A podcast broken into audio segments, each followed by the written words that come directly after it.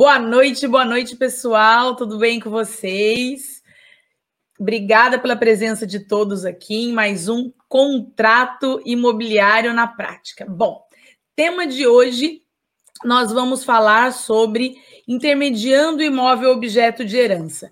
Isso é uma dúvida muito frequente no, no mercado imobiliário, porque eventualmente a gente sempre se depara com, com imóveis que são objetos de herança e que estão disponíveis para venda e etc.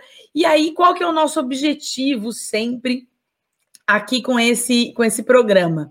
Ele é sempre voltado, ou seja, tudo, tudo que a gente conversa aqui são coisas voltadas para o mercado imobiliário e para o dia a dia do corretor de imóveis. Ou seja, o que, o que nós queremos, o meu objetivo com esse programa é sempre dar ferramentas, subsídios para que vocês, corretores de imóveis, não percam uma venda, ou seja, se sintam confiantes, confortáveis no tratamento da venda, no atendimento do seu cliente. Ou seja, o que a gente vai tratar aqui hoje, muito distante de detalhes jurídicos relacionados a, ao advogado, né? Que teria que ter uma, um, uma especialização mais voltada para os detalhes de como proceder, qual a parte técnica, mas a conversa nossa de hoje aqui vai ser absolutamente voltada para a parte prática, para o dia a dia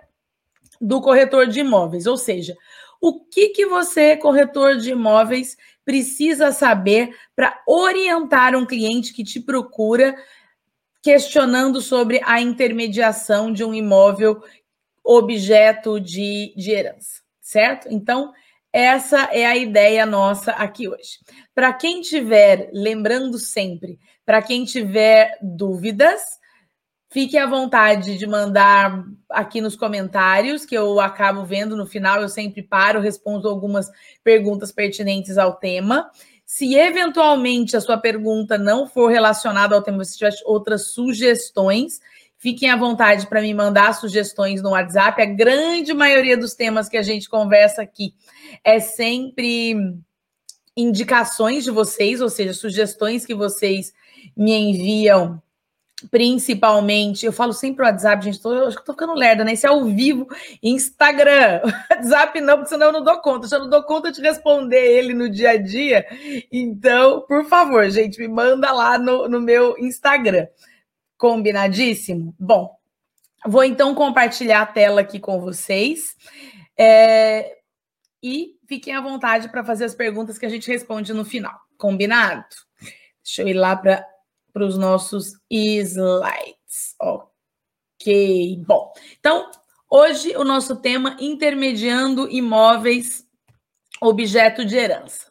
Bom, primeira pergunta que sempre que sempre fica e eu é possível vender um imóvel objeto de herança mesmo que o processo de inventário ainda esteja pendente, ou seja, que o imóvel o recebido como objeto de herança, ele pode ser alienado? Obviamente. Uma vez finalizado o processo de herança, ok? Ou seja, o recebimento da, da herança, o processo de inventário e etc., ele concluiu, ele vai ser atribuído o imóvel para cada uma das partes. Se eventualmente é um imóvel que foi fracionado em vários herdeiros, cada um vai receber a proporção que lhe é cabível, ou um imóvel, um imóvel integral para o A, ou um, outro imóvel para o B. E aí você tem sempre um, uma finalização chamada, um documento chamado carta de sentença, e aí eu entrando numa parte um pouquinho mais técnica, mas só para vocês terem uma visão geral. Finaliza o processo de inventário, você vai ter um, um documento chamado carta de sentença. De posse desse documento, o cliente o advogado certamente vai orientá-lo nesse sentido. Ele vai até o registro de imóveis com, esse, com essa carta de sentença, que é o que nós chamamos, que significa isso? Que por meio de uma sentença judicial foi atribuído aquele imóvel X, aquela fração de imóvel para tal pessoa, e você vai fazer, a, será feita a transferência de titularidade perante o cartório de registro de imóveis, ok? Então, uma vez feita a transferência de titularidade, a pessoa que herdou aquele bem imóvel, obviamente, ela não vai ter qualquer dificuldade de, fa de, fazer a alienação desse bem imóvel da forma tradicional que nós verificamos no dia a dia do mercado, ou seja, ela é a titular de domínio. Bom, ela vai apresentar todas as certidões, ou seja, tudo que nós conversamos em inúmeros programas aqui, o que vocês já estão acostumados, as certidões, qual o procedimento, nós já conversamos qual o procedimento da escritura, acontece normalmente quando você já tem encerrado um processo de inventário. Agora, qual é a nossa dúvida? Isso, ok, Marina, óbvio. Beleza. Agora, qual a nossa dúvida sobre o que a gente vai conversar hoje no programa de hoje? e se este processo de inventário ainda estiver em andamento. Ou ele nem foi iniciado ainda, ou ele já foi iniciado, mas ainda não foi concluído. Ou seja, as partes não têm condições financeiras de pagar o ITCMD para finalizar o, o inventário, ou tem alguma outra dificuldade com algum algum herdeiro que questiona alguma questão do patrimônio, ou para finalizar o inventário precisa de valores, então você precisa vender um imóvel para que seja possível concluir essa, esse inventário, né? Para ter meios financeiros de, de concluir esse inventário. Então, é essa pergunta que a gente abre o, o, programa de hoje, certo? Ou seja, é possível? Então, já vamos começar com essa premissa. Sim, é possível, ou seja, podemos, pode ser feita essa intermediação. Sempre lembrando que, neste caso específico, quando nós estivermos falando de um imóvel a, é, com um inventário pendente e etc., obviamente, nós precisaremos, enquanto corretores de imóveis, estarmos assessorados. O, o, o, cliente precisa estar assessorado por um advogado. Por quê? Porque tanto o inventário, se ele for feito de forma judicial ou extrajudicial, ele vai necessitar da assessoria de um advogado, da orientação de um advogado que vai atuar naquele processo para concluir a transação, ok? Então, é algo que sempre o cliente vai precisar obrigatoriamente estar assessorado por um advogado. Então, qual o nosso objetivo aqui hoje? Ok, eu sei que ele vai estar assessorado por um advogado, porém, quando o cliente nos procura, quando procura vocês, corretores de imóveis, você precisa ter uma visão é, mínima, uma visão básica do que é o instituto, de como ele funciona, para dar aquela segurança para o seu cliente na conclusão na, da venda, certo? E é sobre esse tema que a gente que a gente vai se ater hoje aqui nesse nesse programa, ok? Bom, vamos lá. Então, qual o panorama que nós vamos conversar aqui hoje? Quais as possibilidades? Antes do inventário, que seria um documento chamado, chamado de cessão onerosa dos direitos hereditários, que a gente vai conversar aqui hoje, que ele é um documento relacionado, que obrigatoriamente ele precisa ser feito por meio de escritura pública, ou seja, algo que nós corretores de imóveis estamos acostumados, né, frequentar o cartório de notas, é lá que vai ser lavrada essa cessão onerosa de direitos hereditários. E ela ocorre antes da, da abertura do inventário, ou seja, ainda não tem inventário, eu quero alienar, e nesse caso, você, o cliente que adquiriu, ele não pode adquirir, como ainda não teve o inventário, você ainda não tem quinhão. Quando eu falo quinhão, é a parte que cada que cada herdeiro, ou seja, vai receber na herança. O, o José teve dois filhos, o João e a Maria, ok? O quinhão hereditário, ou seja, os direitos hereditários, você pode, hum, quando você faz uma cessão, você vai ceder os direitos do João e da Maria no mesmo instrumento, ou só da Maria, mas você vai entrar no inventário no lugar dele, certo? Então, isso é a sessão onerosa de direitos hereditários. E aí nós vamos conversar aqui no decorrer se vale a pena, se não e etc, mas nos próximos slides. Bom, o que é mais comum nesse nesse tema, certo? A alienação que ocorre durante o inventário. E aí nós vamos falar na figura do alvará judicial, ou seja, você já tem um inventário, tá? Por exemplo, vamos lá nesse exemplo que eu dei aqui. José faleceu, deixou de herdeiros o João e a Maria. O João e a Maria, eles estão herdando 10 imóveis. Porém, para dar continuidade nesse, nesse inventário, eles precisam pagar o imposto, o ITCMD né? Que é o imposto de transmissão, causa mortes e doações. Bom, ele vai ter que pagar o ITCMD e simplesmente não tem condições de. Eles não têm meios financeiros de fazer esse pagamento e concluir essa transação. Então, o que eles vão fazer? Solicitar ao juiz: juiz, olha, é, são vários imóveis, podemos vender o imóvel A para dar continuidade no inventário? E aí ele justifica para o juiz, ok, o juiz vai, vai, vai fornecer um alvará judicial. Esse alvará vai indicar qual imóvel específico, preço, as partes acordam em como seguir, certo? E ele é vendido e resolvido o, o processo. Ou seja, isso acontece durante o inventário, tá? E aí, a gente vai conversar também algo que é importante vocês, corretores de imóveis, sempre estarem atentos das questões tributárias, ou seja, quais os impostos, quais os tributos incidem sobre essa transação, né? No caso, o ITCMD e quando, e o ITBI quando. E quem é quem tem obrigação sobre cada pagamento, tá? De, de qual imposto.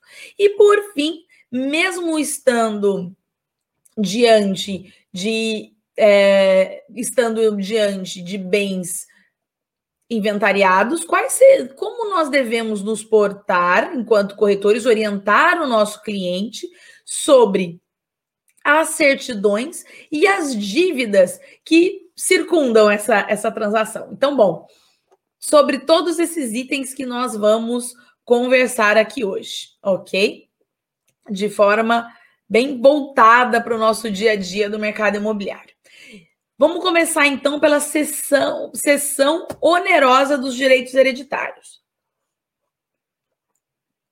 Então, quando ela acontece, caso ainda não tenha sido dado início ao processo de inventário, é possível a venda de um imóvel objeto de herança através de uma cessão onerosa de direitos hereditários mediante escritura pública. Então vamos lá. Nós já conversamos inúmeras vezes aqui que quando a legislação, no caso o Código Civil, ele estabelece uma forma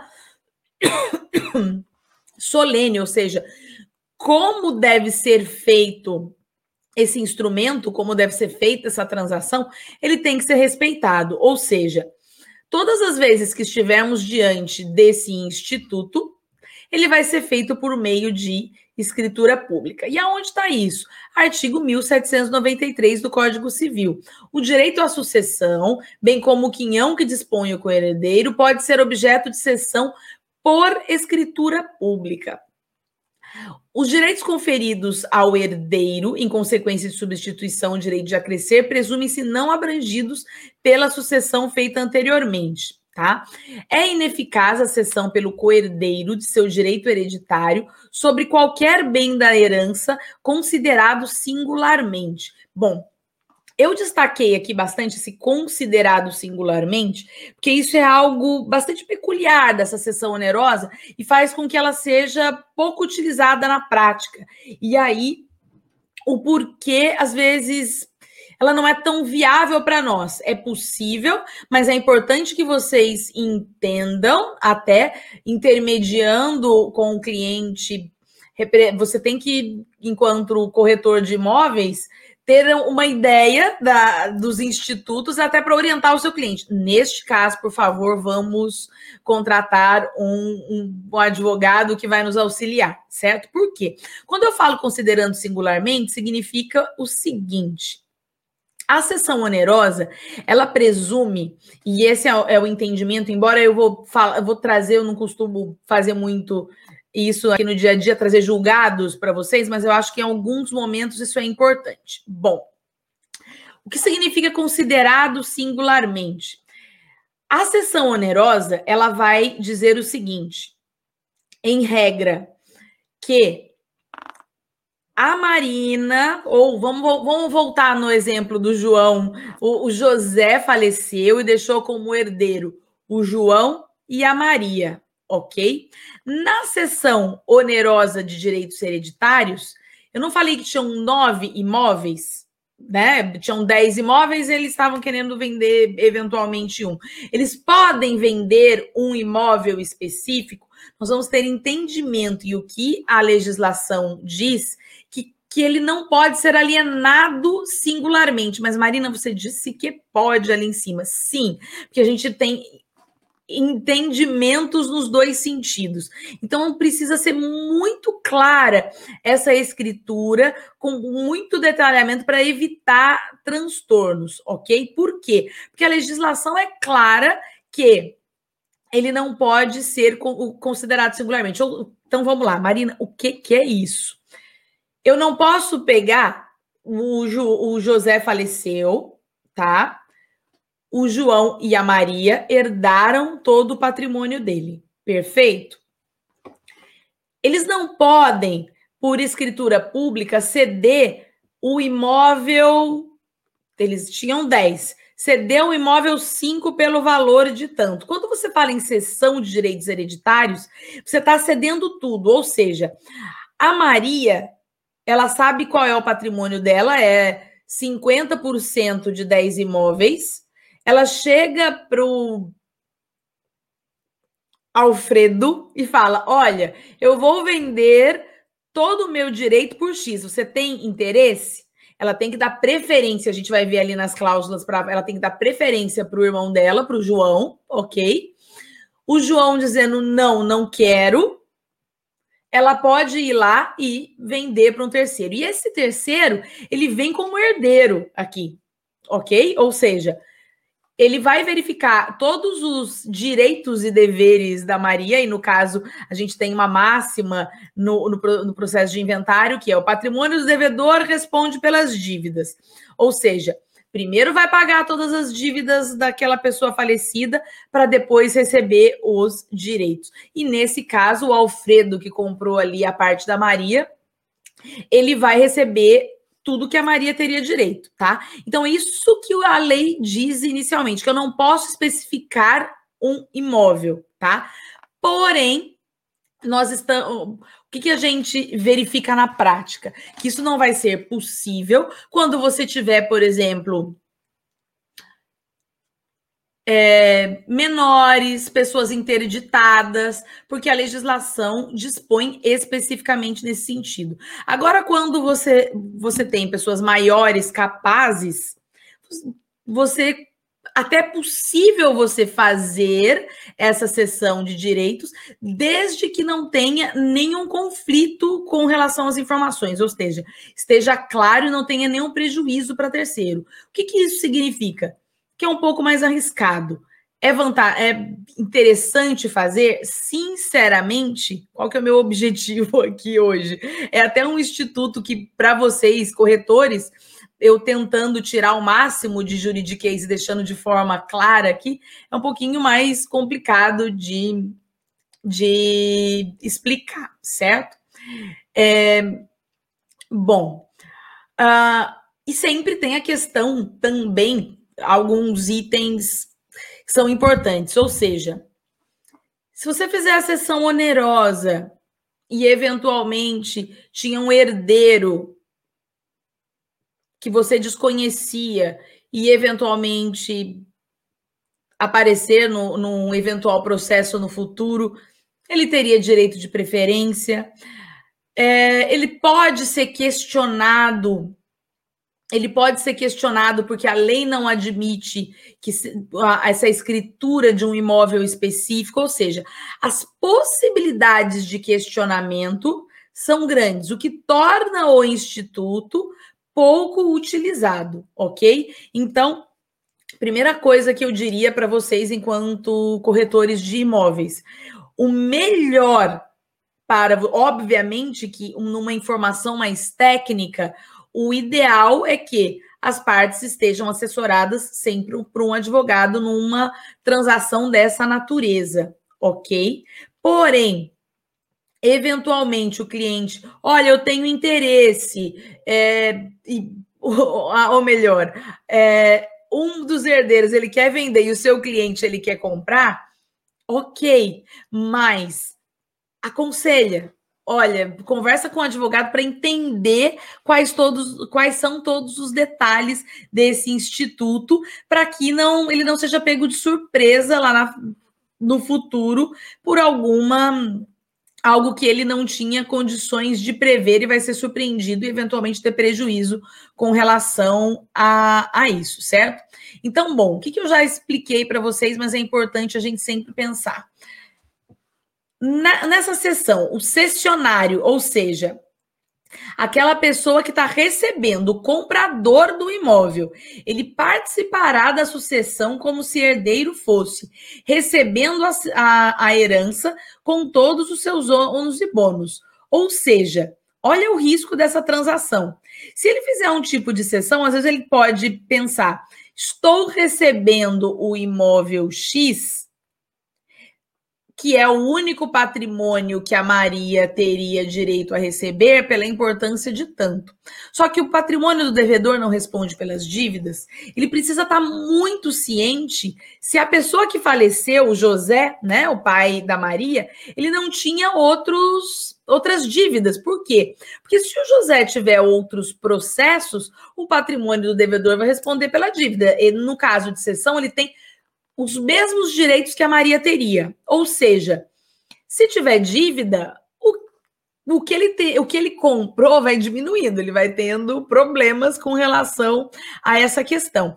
Então, é um, é uma questão muito delicada, certo? Porque as pessoas podem se habilitar. Ah, mas eu, se eu tirar todas as certidões, eu corro risco? Não, você minimiza o risco. Mas às vezes é possível que a Maria está super de boa fé. Ela recebeu a herança, ela não tinha conhecimento de algumas informações, mas o pai dela tinha instrumentos particulares e que aquilo não era público, ela não tinha como saber disso, tinha dívidas ou eventualmente tinha alienado outros imóveis para terceiro e quando você subestabeleceu, você se subrogou, você entrou no lugar dela para receber a herança, você foi surpreendido. E esse é um risco dessa transação. Ou seja, é impossível de fazer? Não, é super possível. Só é um pouco mais arriscado. E isso é importante que você oriente o seu cliente. No caso, esteja ciente para orientar o que eu aconselho vocês. Saiba do instituto, havendo na prática, vou perder a transação? Não chama, a, orienta o cliente a procurar um advogado e eventualmente conversa sobre a possibilidade da segunda transação que a gente vai falar por aqui, tá? Bom, vou até acho que todo, todos esses itens eu já falei aqui para vocês, mas fica a dica para vocês printarem que está explicando bem o instituto e o que é importante deles. Bom, eu coloquei sobre esse caso dois julgados relativamente recentes aqui para vocês. Bom, basicamente, o que, que eles dizem? São questionamentos judiciais de cessão de direitos hereditários, ou seja, existe isso?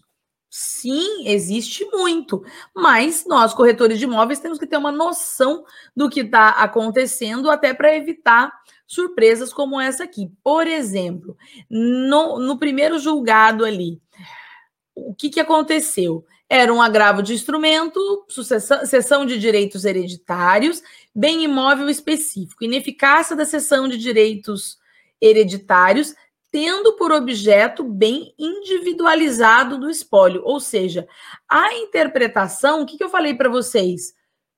Que ela não pode, que o bem ele tem que ser ele não pode ser individualizado. Você, como não foi aberta a herança, teria que ser genericamente. Olha, você vai substituir a pessoa em tantos por cento da, do que ela tem direito a receber, ou na integralidade do que ela tem que receber, e essa sessão tem que ser feita por escritura pública, abrangendo todo o quinhão. E foi isso que aconteceu, não podendo ser realizada sobre bem da herança singularmente considerado. E por que, que isso acontece? Porque quando você tem um processo de inventário, você ainda não sabe se a casa A vai ficar para o João ou vai ficar para Maria. Você não sabe se alguém teve um adiantamento de herança. Então, como que a Maria vai lá vender a casa A se ela, ela tinha que receber a casa A, B, C, D, E. A Maria vai lá e vende a casa A. Ok? Ela teria legitimidade para isso? Quem garante que a casa A seria dela? O, o João poderia querer também. Mas em que caso, às vezes, pode ser questionado e aceito isso, tá? Embora a legislação seja específica, precisa ser de escritura pública, se os únicos herdeiros forem o João e a Maria, e ambos concordaram, a legislação, em alguns casos, aceita nesse sentido. Então, é o que diz o julgado seguinte: seção de direitos hereditários bem específico. Possibilidade, forma prevista no artigo tal. Impossibilidade, de autorizar a sessão sob pena de nulidade do ato, manutenção da decisão agravada. Admite-se a cessão de direitos hereditários sobre bem considerados singularmente, não devendo ocorrer necessariamente sobre a totalidade da herança. Todavia, a cessão de direitos hereditários reclama a, a, a observância da forma prevista no artigo 1793, ou seja, até ok, porém, por meio de escritura pública. Sem escritura pública, não é possível. Bom, dito isso, alvará judicial. O inventaria. O, o, o que eu aconselharia? Se vocês estiverem, eu, eu particularmente, no dia a dia das transações imobiliárias, sob o aspecto da segurança jurídica, corretor de imóveis, primeiro, qual a orientação? Não não assumam o papel, o, seu papel enquanto corretor é de intermediar a, as transações, orientar da melhor forma possível o seu cliente. Ou seja, alguns atos específicos e que requerem a obrigatoriedade da atuação de outro profissional, no caso um advogado, se limitem a, qual a orientar o cliente em alguns casos. É importante vocês saberem o instituto, entenderem, mas a procurar um advogado. Porém, dentro dessa sob essa ótica, com relação às duas possibilidades, a cessão de direitos hereditários e o alvará judicial, eu aconselharia sempre você a orientar o cliente se o João e a Maria querem vender, porque vocês viram o risco que existe eventualmente da não aceitação da escritura pública. Ok, eles podem pedir um alvará depois, eventualmente resolver de alguma forma, porque eles têm é, legítima disposição sobre, sobre o patrimônio. Então, resolveria. Porém, a forma mais segura de vocês orientarem o cliente é: olha, propõe o processo e no curso do processo pede aos dois herdeiros a autorização do juiz para alienar o imóvel X, e aí vai ser concedido o alvará judicial que nós vamos conversar agora sobre ele, que é a forma mais segura, tá? Bom, então, alvará judicial, como nós já, já, já mencionamos algumas vezes aqui, implica em você requerer ao juiz autorização para alienar o imóvel objeto da herança, tá? Bom, e quem vai ser a pessoa responsável por fazer essa alienação para assinar os documentos, para verificar, para requerer e etc? Geralmente o inventariante, ou seja, o inventariante é aquela pessoa que está cuidando dos bens do, do espólio para que seja feita a partilha de forma adequada para todos os herdeiros, ok? Lembrando sempre, para o outorga de um alvará judicial, há sempre a necessidade de preenchimento de três requisitos, tá? Anuência de todos os herdeiros, ou seja, todos os herdeiros têm que ter legítimo interesse e manifestar interesse em alienar o imóvel. Autorização judicial para efetivação da venda através de alvará judicial, ou seja, o juiz tem que concordar, todo mundo tem que querer, o juiz tem que entender que também é viável aquela, aquela transação. E o principal, o pagamento do ITCMD, tá? Bom, e aí a gente entra aqui na questão do ITCMD e ITBI, que é extremamente importante para vocês no dia a dia das transações imobiliárias. Bom, como eu mencionei, ITCMD, Imposto de Transmissão, Causa Morte e Doação.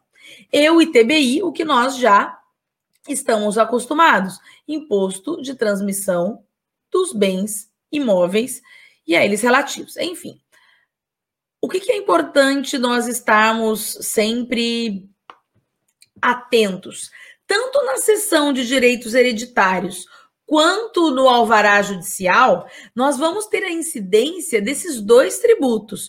O ITCMD, que é um imposto estadual, e o ITBI, que é um imposto municipal. Ou por que isso?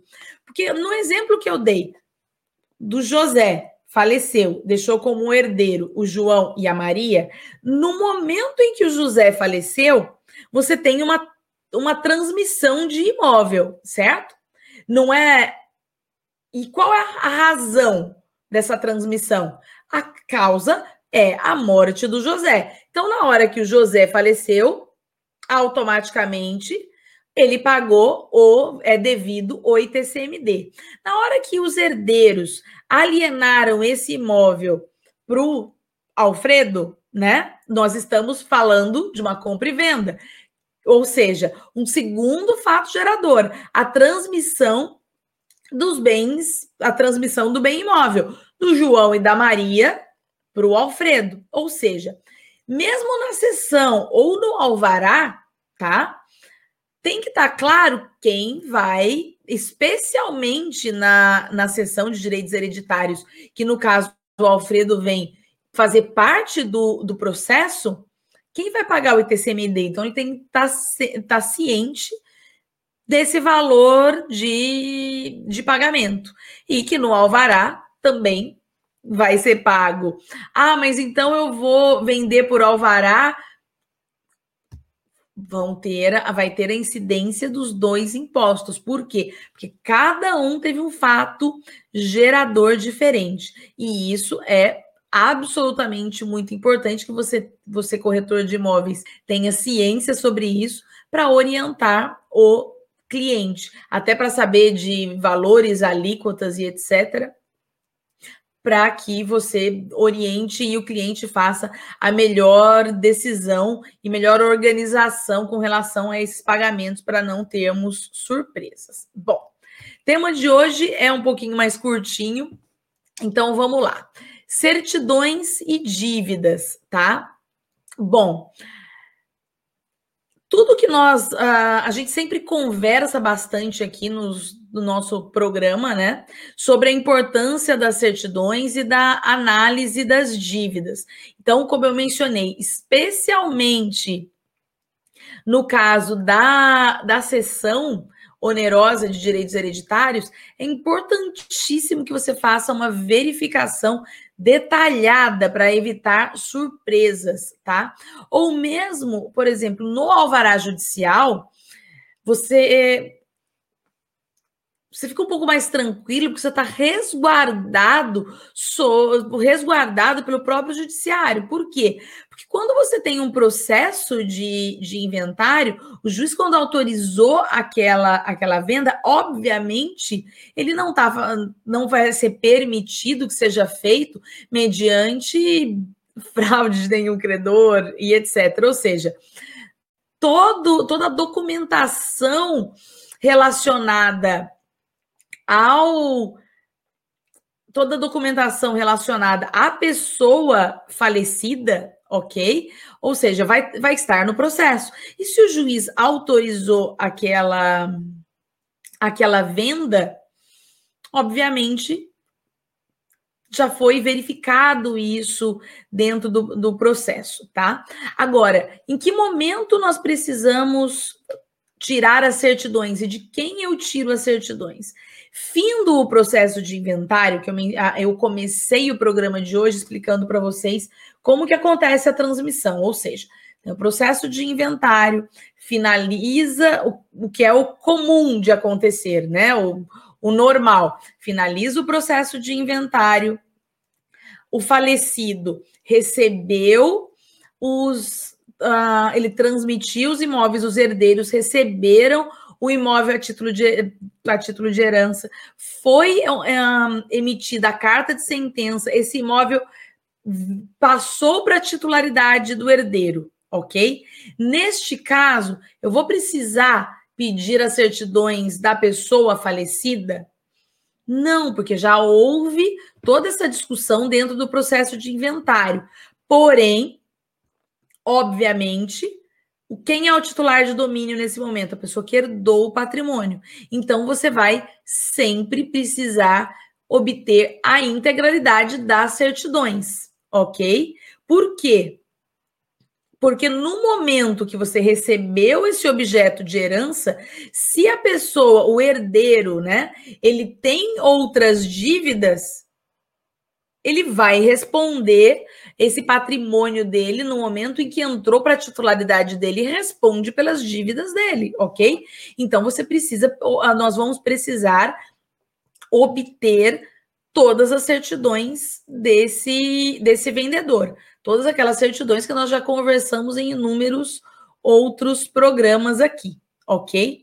Bom, pessoal, é, eu acho, entendo que sob a ótica do corretor de imóveis, eram esses os elementos que eu gostaria de discutir com vocês aqui hoje, tá? E aí eu vou parar de compartilhar minha tela aqui, vou voltar aqui para as perguntas para a gente verificar quanto nós temos de perguntas no dia no dia de hoje, porque eu acho que esse tema é um tema que às vezes a gente tem algumas dúvidas um pouquinho mais práticas, certo?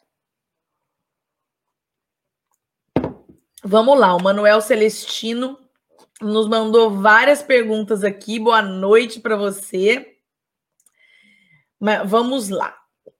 Hum, quando o imóvel já foi feito o inventário de uma parte que já faleceu e ainda falta a outra pessoa que também faleceu depois, tem que fazer tudo novamente?